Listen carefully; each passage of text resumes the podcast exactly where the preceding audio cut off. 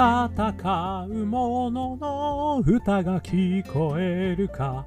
ということで始まりました。残酷の残に間抜けの間と書きまして、残魔高太郎の戦う者の歌が聞こえるかでございます。この番組はイノベーションを起こしたい人、新しい価値を作りたい人、そんな人たちのために送る番組でございます。私、株式会社イノプロビゼーションの代表させていただいたり、株式会社 NTT データのオープンイノベーションエヴァンジェリストをさせていただいたりしております。さてさて、本日はですね、えー、2023年1月13日金曜日ということでございまして、ね、えー、13日の金曜日、ね、よく昔はですね、大変なことが起こるぞみたいなね、あのよくありましたけれども、最近はあまり言われないでしょうかね、これね。えー、今日はですね、えー、そんな中、まあ、1月もですね、ずいぶん軌道に乗ってきましたと、ね、いうところでまた花の金曜日ということでございますけれども、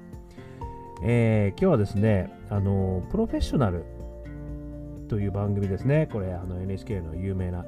これでですね、ついさっき、えー、縁の下の幸福論、構成者大西俊夫さん、ねえー、NHK 総合、えー、2023年1月13日見させていただきましてですね、いやー、ちょっとこれにすごい感銘を受けまして、で、それについてですね、私お話ししてみたいと今日は思っております。で、その中で感銘を受けたのは何かっていうとですね、あの、構成者というですね、えー、この大西さんのですね、役目、あとは生き方ですね、えー、こういったところがですね、実はあの、イノベーションをやっていく上でもすごく大事なんだろうなっていうふうにちょっと思ったと。いうことで、今日はそんなお話ししてみたいというふうに思っております。でですね、私がこの構成者の大西俊夫さんですね、もういろんなですね、あの芥川賞作家ですとか、さまざまなあの方々のですね、構成をぜひともお願いしたいということでですね、もう今をときめく構成者という方なんですけれども、あのー、この方がですね、言われていた言葉、これに私、ものすごい感銘を受けました。その言葉紹介させていただきます。積極的な受け身ですね。もう一回いきますよ。積極的な受け身。この言葉がですね、実はこの構成者というお役目の仕事に対してすごくこう誇りを持ってですねお兄さんがやられてるというところにですね非常に感銘を受けましたでこれですねもうちょっと詳しく説明しているところを引用させていただきますと与えられた受け身ではなく自分で選び取った受け身であるからこそ役に立てることがある。もう一回言いますよ。与えられた受け身ではなく自分で選び取った受け身であるからこそ役に立てることがある。これがですね、まあ、プロフェッショナルとしての構成者の大西さんのですね私はもう一つのキーワードだなというふうにあの思った。いうことなんですよね。で、このあの構成者というのはですね、え学校の校に正しい、そして、えー、ものをですね、構成をする人。で、これはあの、なんか、要はですね、その日本語の誤りですとか、もしくはその文章中の、あのもっといい表現があるとかですね、えー、さらに言えばこうストーリーの中にまでですね、張り込んで提案をしてくれる、まあそういった役割の方なんだそうなんですね。ただですね、あの作品を生み出しているのは、えー、作家さんになりますよね。ですので、とかくですね、この構成者というのは一段下に見られるということがですね、やっぱり非常に、あのあるということをですね、あの言われているんですね。ただ、そこにですね、ものすごく誇りを持ってやられている。その言葉が積極的な受け身であると。しかも自分で選び取った受け身である。だからこそ役に立てるんだ。ということですね、言われているんですよね。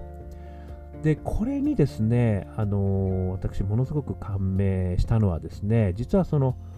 イノベーター、でここから私の、あの、意見になりますけれども、イノベーターの皆さんのね、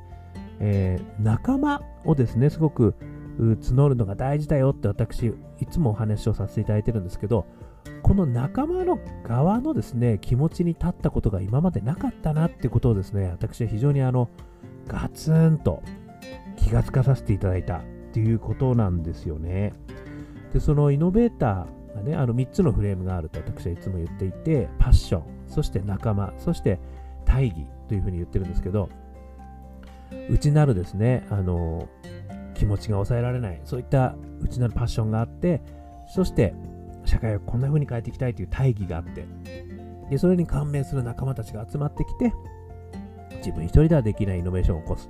こういうことをですね、いつもお話しさせていただいてるんですけど、そこに集っていただける仲間たちですよね。で、そういった仲間たちの気持ちは一体どうなんだと。イノベーターと言われてる人はね、自らのパッションに基づいて、おりゃーってこう、やっていくという感じはあるかもしれないけど、それに感銘した仲間たち、こういった人たちの気持ちってどういう風なもんなんだろうってことをね、我々、私私はですね、あの、改めて考えてみたことなかったんですよね。でもこの大西さんのですね、お話を聞いて、私はこれこそまさにイノベーターの仲間としての非常にあの素敵な立場としてのジョインなんじゃないかなと思ったっていうことですね。で、えー、まあ3つね、ちょっと思ったことが、1つ目はですね、世の中ですね、常に新しい価値を作る人だけでできてるわけではないってことですよね。まあ、よくですね、あの会社の中のイノベーター的なね、新規をやる人は大体2割ぐらいいりゃいいんだ、みたいなね、あの、あのニパチの補足みたいなのも、あの、一部ではね、あの、あるかもしれませんけれども、あの、すべての人が、あの、イノベーションやるということにはならないわけですよね。あの、進化論的思考の中でも言われてた通り、えー、変異とね、変異と適応これが繰り返されるという話の中で、変異を起こすのはイノベーターですけど、それを起こしたものが適応という形で世の中にどんどんどんどん広がっていく。これをやっぱりそれぞれやる人たちっていうのはまた他にもいると考えられるわけですよね。で、それは自分のある意味そのパッションの源がどこにあるかってこともあるし、あとは自分がやりたいこと、もしくは得意なこと、ね、そういった役割の中で、そういうイノベーターとそのイノベーターを広げる人、もしくは支える人、そんな人たちはですね、役割分担という形でやっぱりこう、必要だということだと思うんですよね。なので、今回のこの大西さんが言っていただいていることは、まさにそのことをね、あのお話しいただいてるなというふうに、えー、思いました。そして2つ目ですね。イノベーターを支えるために積極的に受け身になってくれる仲間が必要である。これがまさにですね、あのイノベーターのパッションと大義にね、えー、ついていこうぜというふうに言っていただいている仲間、もしくはね、役割分担、まあ、構成者の大西さんのように役割分担として、やっぱりそういうところを支えてくれる人たち、まあこういった人たちがね、やっぱりこれ仲間として絶対に必要であるということですよね。そして3つ目なんですけれども、ここがすごく今回ね、私大事だと思ってるんですが、この仲間の誇り、を理解するイノベーターこそ真のイノベーターになれるというふうに思ったんですよね。だからこのイノベーターので燃えるパッションとですね、そして燃える大義、そして、えー、そこについてきてくれっていう仲間がいたとしても、その仲間の人たちがどんな誇りを持って、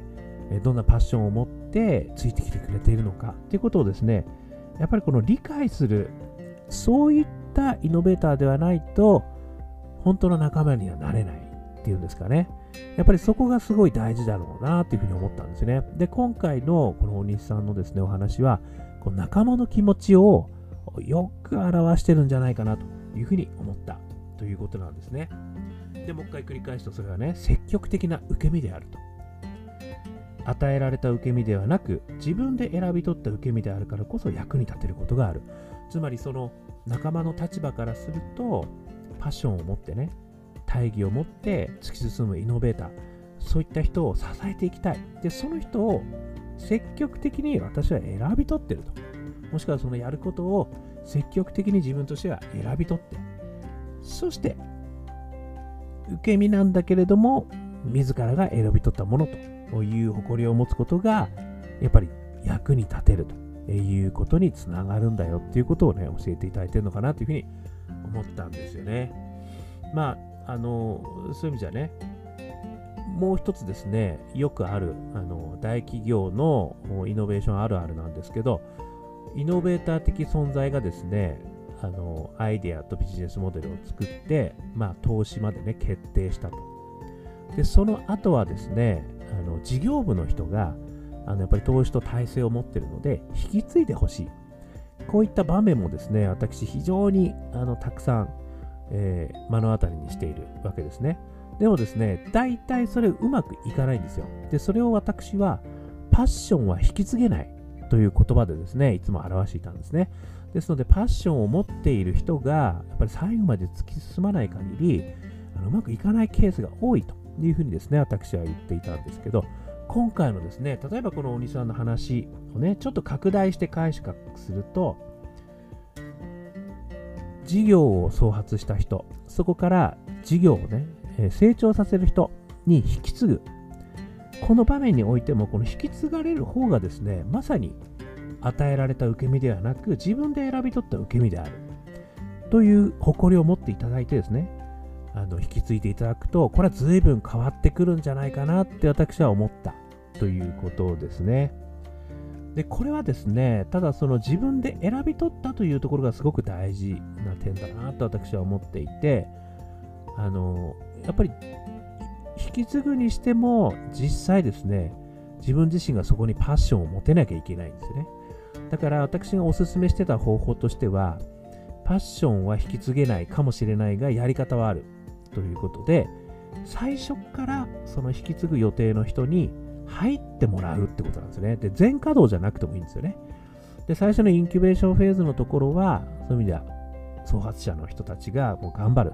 ただですね、そこから徐々に徐々に成長させる方々に引き継いでいく。でも、その成長させる方々は最初から入ってるから、パッションがですね、もう乗り移ってるわけですよね。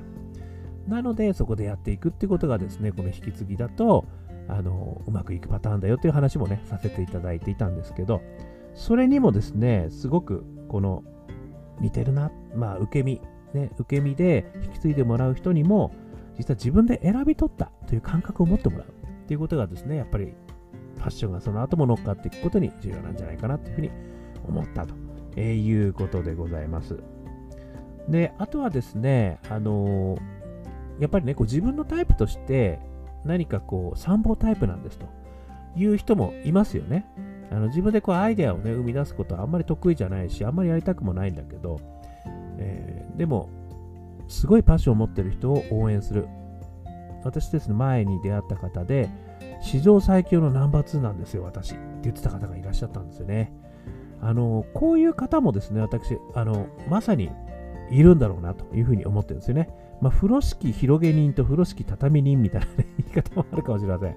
でこの風呂敷畳人の方はですね、こううまいことね、あの夢を現実問題に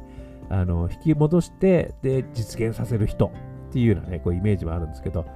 まあ、そういった人たちっていうのはですね、実はその先頭に立ってやってた人ではないケースが結構多い。でも、その場合に積極的な受け身としてですね、よっしゃ、俺に任しとけと。あとは俺がやってやるから心配するなと。お前の言ってることはよく分かった。みたいなね、そういう人たちも実はすごくイノベーションには必要だということですよね。なぜならば、ここはあのまさに内田和成先生が言っているイノベーショントライアングル、で技術革新、もしくはアイデア創発をした人だけがいてもダメだと。そこから社会構造変化、そして心理の変化、ここまでですね、あの行動変容を持っていかないと結局イノベーション起きない。だからそれが一人のね、アイデアマン、もしくは技術を持った人だけでできるかっていうと、それは絶対にできないわけですね。なのでそれをまさにこう受け身なんだけれども、自分で選び取って応援してくれる人たち、もしくは引き継いでくれる人たち、そういった人たちがいるからこそイノベーションができる。で、そういった構造がね、あのあるし、そういった人たちの誇り、もしくはそういった生き方ということをですね、え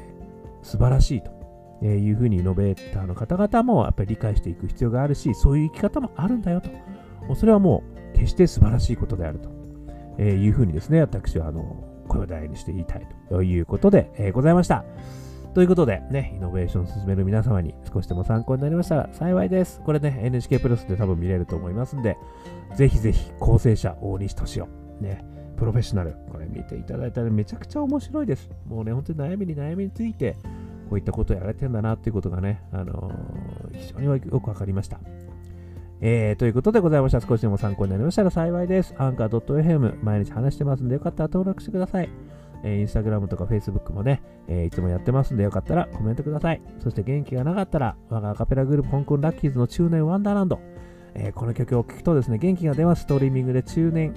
えー、不思議国、中年不思議国と検索していただくと、誰でも聴くことができます。さらにですね、香港ラッキーズ商店、香港好きな運商店ではですね、ニューアルバム、あ、ジャーニー・オブ・ラッキー。これも今、絶賛販売中でございますので、もうほやほやでございますので、よかったら検索してみてください。えー、そしてですね、一人からでもイノベーションを起こすことができる、そんなことを書いた本あります。オープンイノベーション21の秘密、えー、電子書籍、リアルの書籍、私が一生懸命書きました。えー、1時間ぐらいで読めちゃうけれども、中身は濃いよと。ね、イノベーションやりたい人の少しでも役に立てればなということで書きました。えー、ということですね、こんなことをお話している私でございますけど、普段はイノベーションコンサルをやってますので、大企業の皆様、スタートアップの皆様、中小企業の皆様、え、皆様のですね、イノベーションに関するお困りごと、人材育成のお困りごと、えー、何でもですね、え引き受けさせていただいてますので、オープンイノベーションやりたい、そういうこともね、え全部、いろいろ悩みを聞いてますので、よかったらお気軽にご相談くださいませ。えそして、そして最後にですね、起業したいんだけども、いろんな制約があってなかなかできない、そんな人たちをですね、支えるプラットフォームも今、作ろうとしてますんで、よかったら企業に興味のある方、学生の方、えー、大企業の方、えー、私に、えー、